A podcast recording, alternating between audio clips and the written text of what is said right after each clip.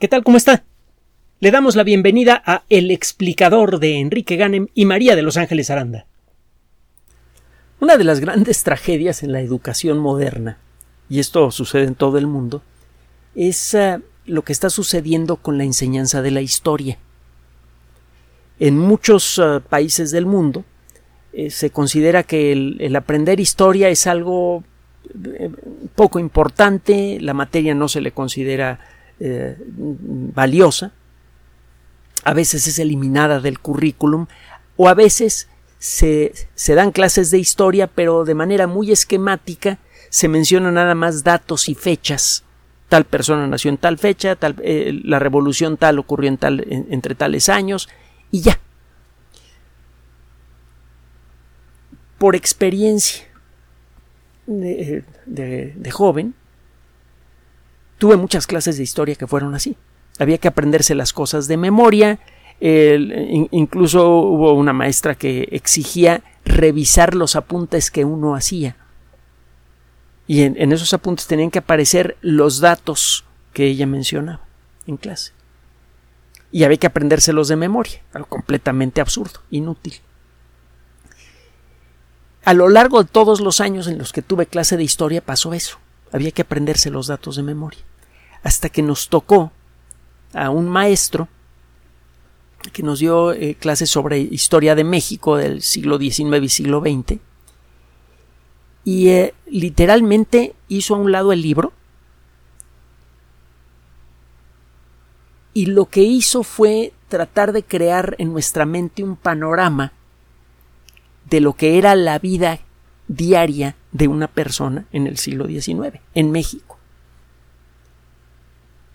Eso empezó a crear en, todos nosotros una, una imagen más humana de lo que fue la historia de nuestro país en el siglo XIX y empezó a ser fácil, eh, a ser, em, eh, empezó a quedarnos claro que la historia es un proceso complejo que ha sido hecho por seres humanos y no nada más una colección de numeritos. Gracias a esas clases, nos dimos cuenta, por ejemplo, de lo difícil que es darle un valor en términos de bueno o malo a lo que sucede en un momento histórico, a menos que uno conozca el contexto de las circunstancias. Eh, por ejemplo, el, imperio azteca fue, eh, obviamente esto no forma parte de las clases que nos dio este profesor, porque le, le, digo que nada más nos hablaba del siglo XIX y principios del siglo XX, pero el imperio azteca fue un, eh, un, imperio malo porque eran conquistadores y eran muy violentos y todo esto. Bueno, cuando usted ve el contexto de la época, se da cuenta que todo el mundo se portaba así. Cuando llegaron los españoles a México, pues se comportaron como se comportaban los aztecas con sus vecinos, solo que los españoles tenían mejores armas y mejor organización social. Por eso ganaron.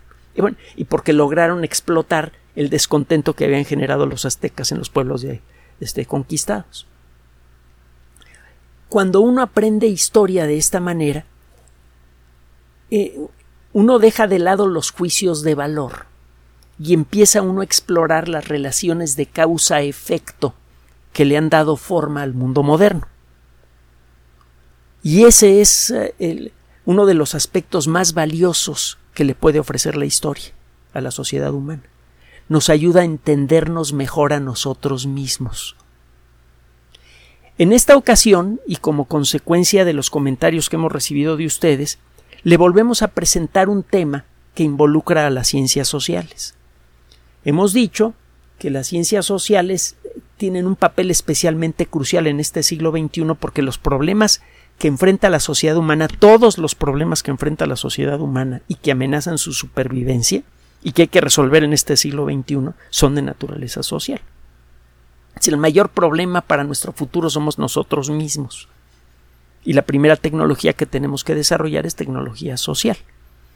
Bueno, las ciencias sociales se han desarrollado mucho en las últimas décadas y como consecuencia de esto hay muchas revistas científicas de alto nivel que publican trabajos sobre distintos aspectos de lo que colectivamente llamamos ciencias sociales, e incluso muchas revistas científicas eh, más clásicas están publicando trabajos de investigación profundos que están relacionados con las ciencias sociales. Gracias al desarrollo de nuevas perspectivas y de nuevas herramientas, es posible, por ejemplo, representar con matemáticas lo que ha sido el desarrollo histórico de una sociedad. Y esto permite identificar las fuerzas que conformaron esas sociedades y que también causaron su caída. Es importante entender estas fuerzas porque siguen vigentes en las sociedades modernas y si no aprendemos a controlarlas nos pueden repetir la dosis del pasado. Como ahora podemos representar de una manera más formal la dinámica de esas fuerzas que conforman a una sociedad, pues gracias al desarrollo de esta tecnología estamos empezando a, a crear un nuevo, nuevas posibilidades de controlar el funcionamiento de la sociedad esto suena un poquito oscuro porque puede parecer despótico, pero el hecho es que al entender mejor las causas del comportamiento social estamos en mejores circunstancias de conseguir que ese comportamiento genere beneficios eh, eh, en favor de todos y no solo de un grupito pequeño de personas. la historia tiene eso. Nos puede revelar por qué somos como somos y eso es crucial para poder corregir eh, el, camino, para poder crear una sociedad realmente decente y estable. Que hemos comentado esto antes, es, es, algo que anticipan algunos grandes autores de ciencia ficción como Isaac Asimov en la trilogía Fundación. Son tres novelas que vale la pena leer. Fundación, Fundación e Imperio y Segunda Fundación. La psicohistoria, que es la disciplina que permite entender el funcionamiento de la dinámica social en la fantasía de Asimov está empezando a nacer. Estamos empezando a crear tecnología que realmente nos permite entender las, eh, los vaivenes de la historia. Y ese conocimiento podemos empezar a aplicarlo en el mundo moderno. Tengo usted como ejemplo el caso de un trabajo que puede usted descargar libremente en el Internet, que fue publicado en la revista Plus One Hemos hablado en otras ocasiones de esta editorial, el Public Library of Science. Es una organización que eh, se dedicó desde, su origen a presentar trabajos de investigación de alto nivel en revistas científicas. En, estas revistas se empezaron a hacer de acceso público por Internet el Public Library of Science nace con la intención de publicar artículos relacionados con las ciencias de la vida. La primera revista que publicó pues es la revista número uno. Se llama PLOS ONE. PLOS es la abreviatura de Public Library of Science y ONE pues es la palabra uno en, en inglés. PLOS ONE es la primera revista de esta organización que ya tiene pues más de media docena de revistas y vienen otras por allí. Esta organización la puede usted acceder por internet, sus trabajos son de muy alto nivel, ya son ya, es muy apreciada esta editorial en el mundo de la ciencia por la seriedad de los trabajos que publica y todos son descargables. Entonces, busque usted la revista Plus One, busque simplemente el término PLOS en internet, llegue al sitio de PLOS, busque la primera, la, la revista que se llama Plus One y descargue este artículo en donde se habla de la dinastía Qing en China. Esta dinastía arrancó en 1644 y cayó en 1912. A lo largo de 250 años, esta dinastía controló los destinos de China y hubo una época en la que China llegó a ocupar un papel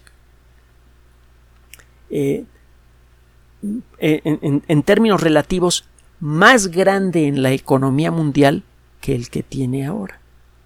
Y fíjese de lo que estamos hablando, la economía china ha crecido de manera espectacular, ya rivaliza con eh, los Estados Unidos y por eso ya están empezando a, eh, hacerse piquetes de orejas y, de, ojos y eh, darse patadas debajo de la mesa. Ha crecido mucho la economía china, es muy importante, pero en 1820 la economía china representaba prácticamente la tercera parte del Producto Interno Bruto del planeta. Es un porcentaje mucho mayor que el que tiene la actualidad la economía china. Claro, el Producto Interno del planeta ahora es inmensamente mayor que el que había en, 1820. Pero bueno, en 1820 la economía china era la tercera parte de la economía mundial. Y eh, este proceso parecía imparable. Sin embargo, empezó a decaer. A decaer por causas internas. Eso abrió el camino para la intervención extranjera y esto generó una serie de problemas con la Gran Bretaña que usted lo puede buscar en Internet.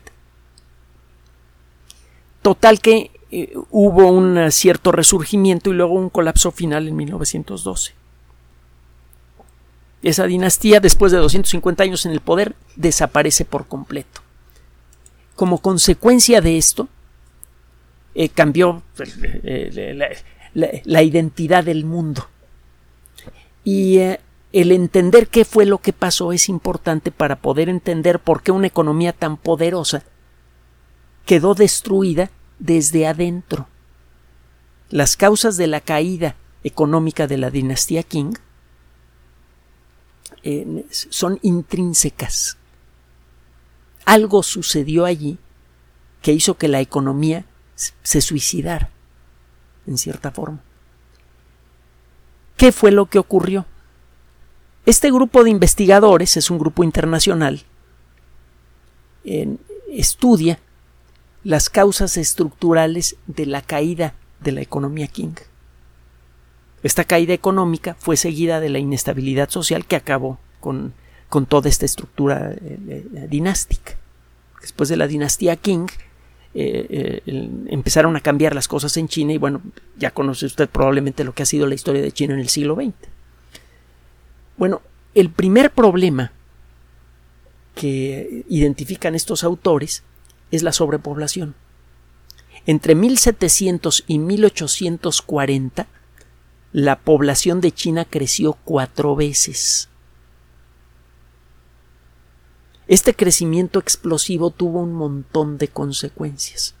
Entre otras, la cantidad de tierra disponible per cápita, la cantidad de tierra que se podía repartir eh, en, la población china para que cada quien pudiera producir un poco de, para que pudiera producir algo, se redujo notablemente. Y esto empezó a generar pobreza en el medio rural, que es en donde se producía, como ahora, la comida que mantiene funcionando a toda la sociedad. Paradójicamente, el éxito de la de la sociedad King empezó a volverse en contra de ella.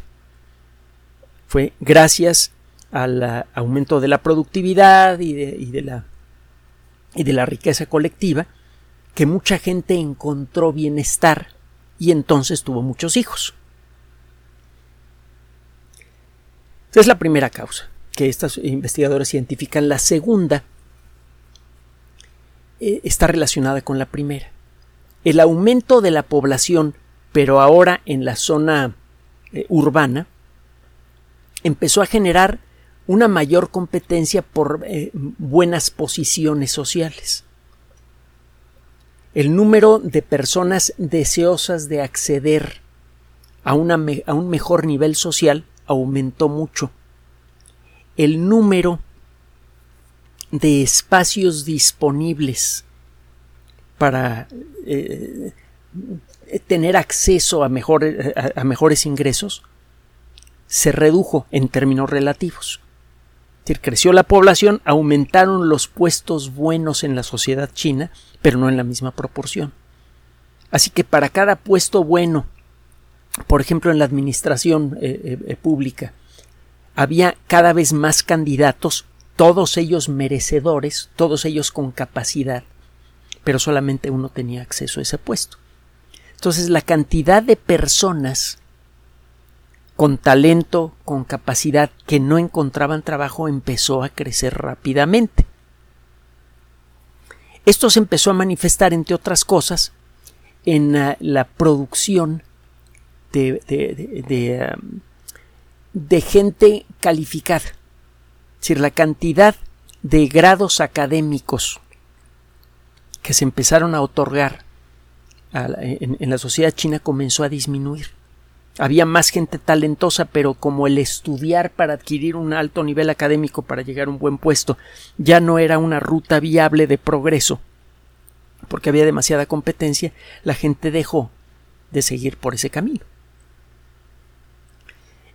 Como se necesitaba un grado académico para acceder a la burocracia china, que era de, todos los sectores el que generalmente era más eh, el que ofrecía la mayor cantidad de buenos puestos de trabajo. En, se empezó a crear una situación potencialmente peligrosa, mucha gente talentosa, capaz, que no encontraba un lugar en la sociedad china que estuviera a la altura de sus capacidades. Mucha gente eh, eh, disciplinada, inteligente, que había estudiado, y que de pronto no tenía nada que hacer, porque no había un solo espacio en donde pudiera trabajar y obtener los ingresos que sentía que, le correspondían. Se empezaron a formar grupos de gente insatisfecha y eh, eso generó una rebelión especialmente brutal, la, rebelión Taiping, que en términos eh, de números probablemente ha sido la guerra civil más brutal en la historia de la especie humana. Y fue producida por eso. existe un tercer aspecto de lo que, ocurrió en aquella época y que contribuyó con la declinación del, del imperio Qing.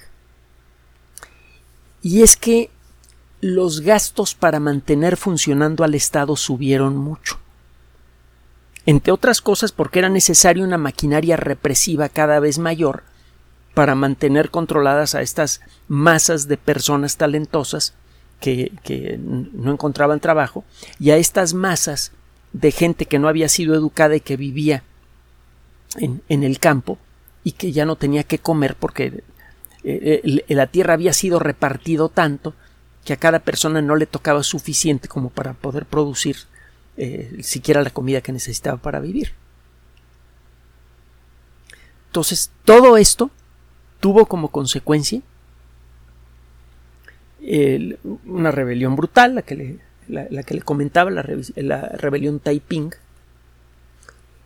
Y a esa rebelión se vino una descomposición social, una descomposición de la estructura social, que facilitó la intervención extranjera, que vino a darle todavía más eh, inestabilidad a la, sociedad china y eso fue lo que acabó con, eventualmente con el, sistema imperial. Y le costó a China muchas décadas de recuperación. Pues todo el siglo XX fue un siglo eh, eh, duro para China, muy, muy duro, y no fue sino hasta eh, las últimas décadas que empezaron a recuperar parte de la prosperidad que habían perdido. Estos investigadores encuentran entonces evidencia suficiente y verificable que usted puede leer con cuidado si descarga este artículo de por qué se vino abajo la sociedad china, en pocas palabras. Y si usted analiza esas causas, encontrará que estamos viviendo a nivel mundial la misma situación, que muchos países están pasando por lo que pasó China y que el colectivo mundial está pasando por lo mismo. Primero la sobrepoblación. Decíamos que entre en un intervalo de tiempo muy breve, eh, eh, entre 1700 y 1840, la población china se multiplicó por cuatro. Estamos hablando de un intervalo de 140 años. Bueno, estábamos haciendo cuentas, Ángeles y un servidor. Y eh, la población del mundo desde que nacimos hasta ahora se ha casi cuadruplicado en un intervalo de tiempo mucho menor que los 140 años que, eh, que, se mencionan en este trabajo. Estamos hablando no de la población de un país, sino de la población del mundo. Somos 8 mil millones de personas. Hemos dicho en, varias ocasiones que los verdaderos problemas que enfrentamos no son que si el calentamiento global y esas necedades, que ni siquiera tienen un fundamento científico suficientemente sólido. El verdadero problema es la sobrepoblación, con todos los, los problemas que acarrea. La sobrepoblación implica, entre otras cosas, la sobreexplotación de recursos. Ese es un primer problema. En la actualidad está empezando a suceder, eh, bueno, tiene tiempo que sucede en el campo lo mismo que pasó en China, solo que de manera diferente. Un trabajo eh, publicado hace algún tiempo, también en una revista importante, revela que el número total de granjas en el mundo está disminuyendo. Lo que está pasando es que eh, los grandes terratenientes están comprándole sus terrenos a los pequeños. Las granjas se están consolidando. Esto hace que la producción de alimentos quede cada vez en menos manos, porque además muchas los que tienen mucho dinero pueden automatizar al máximo el funcionamiento de sus granjas. El proceso de sembrado y cosechado es casi perfectamente automático. En el caso de las granjas más avanzadas, casi no se necesita gente ni para sembrar ni para cosechar. Y eso significa que una fracción cada vez mayor de la del, alimento mundial es producido por un grupo cada vez menor de personas. La gente que antes vivía del campo en muchos lugares está migrando a las ciudades con la esperanza de encontrar mejores empleos. Y el problema es que muchos de esos mejores empleos ya están ocupados. Por ejemplo, alguien migra a la ciudad con la intención de poner una pequeña fonda para ofrecer alimento a, la gente de, alrededor y con eso establecer las bases para ir progresando. El problema es que para cuando llegan a la ciudad, todos los espacios disponibles para fondas ya están ocupados. Y entonces mucha gente lo que hace es poner puestos en la calle. Con todas las complicaciones que esto genera. Eh, eh, problemas de, salud pública, problemas de, de movimiento, eh, problemas de crimen organizado, porque es muy difícil o casi imposible proteger a esa gente de, las mafias que les cobran derecho de piso, etcétera, etcétera. Se va generando entonces una situación de inestabilidad social. La gente ya no puede vivir en el campo, ya no puede producir lo suficiente, migra a las ciudades y se topa con que los mejores puestos en la sociedad ya están ocupados y que hay una cola larga de aspirantes para cada puesto. Y lo mismo está sucediendo con la gente que estudia una carrera. Se sale después de mucho esfuerzo, sale con un título de eh, médico, de químico, de arquitecto, etcétera, para buscar trabajo y lo que encuentra es o que no hay trabajo o que el trabajo que hay para estas personas que han estudiado mucho y que tienen mucho talento, mucha disciplina y mucha capacidad de producción, están muy mal pagados porque hay muchos candidatos y si tú no quieres el trabajo hay otros 100 que están detrás de ti que alguno de ellos lo querrá. Entonces, esta gente está empezando a aceptar trabajos cada vez peor pagados y eso genera insatisfacción. A esto agréguele el, el, abaratamiento del, de, la, de, los grados académicos. En la actualidad se está empezando, se pide en muchas universidades un grado de, de, maestría o doctorado para dar clases, perdón, pero la maestría y el doctorado no, eh, los grados de maestría y doctorado no le otorgan a uno la capacidad para dar clases, sino para hacer investigación. Para eso estudia uno una maestría o un doctorado, para hacer investigación. Lo que pasa es que hay tanta gente que ha optado por el desarrollarse por una carrera académica con la idea de, acceder a un, buen puesto de trabajo, que ahora resulta que hay doctorados por todos lados y entonces las universidades pueden ponerse en el plan de, bueno, no solamente las universidades pueden ponerse en el plan de decir, sabes que para dar clases aquí está nivel de, de estudios, no porque se necesite, sino porque es un filtro adicional para reducir el número de candidatos nada más. O sea, hay mucha gente talentosa que de pronto lo único que tiene en las manos es un pedazo de papel que no le sirve para nada, porque no se lo puede ni comer. Agréguele usted a esto que las estructuras del Estado, en muchos países del mundo ya se han vuelto demasiado grandes. El Estado en muchos países del mundo se convierte con mucho en el principal socio de cada persona. Si usted hace cuentas, se verá que incluso en los países en donde existe más flexibilidad fiscal y todo esto, mucho más de la mitad de lo que gana una persona se ven impuestos. Aquí en México hasta hace poco pues, pagaba usted, incluso con un ingreso pequeño, pues, el 40% de sus ingresos más un 16% de IVA.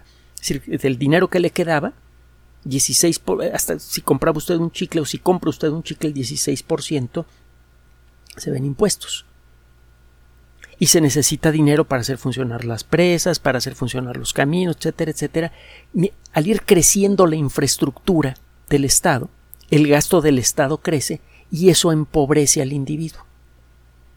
Cada vez menos gente tiene acceso a puestos de trabajo satisfactorios y los que tienen, después de mucho esfuerzo y mucha suerte, llegan a un puesto de trabajo satisfactorio, ven que una buena parte del dinero que ganan se va en mantener a, una infraestructura cada vez más grande.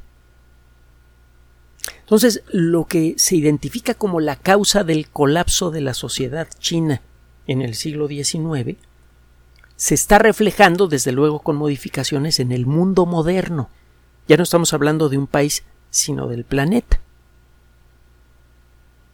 El crecimiento del crimen organizado está relacionado en muy buena medida con la insatisfacción social generada por la falta de acceso a formas de vida que permitan garantizar la estabilidad y bienestar. Agréguele usted, por otro lado, que cuando una persona logra acceder a un nivel de bienestar por el motivo que sea, porque genera su propia empresa, porque logra un puesto de trabajo bueno, etcétera, etcétera, lo primero que hace es establecerse y fundar familias y muchas veces las familias tienden a crecer mucho. A mayor grado de estabilidad es más probable que la gente tenga muchos hijos y eso lo que hace es crear un problema de sobrepoblación eh, eh, cada vez más agudo que acentúa los problemas que le acabo de mencionar.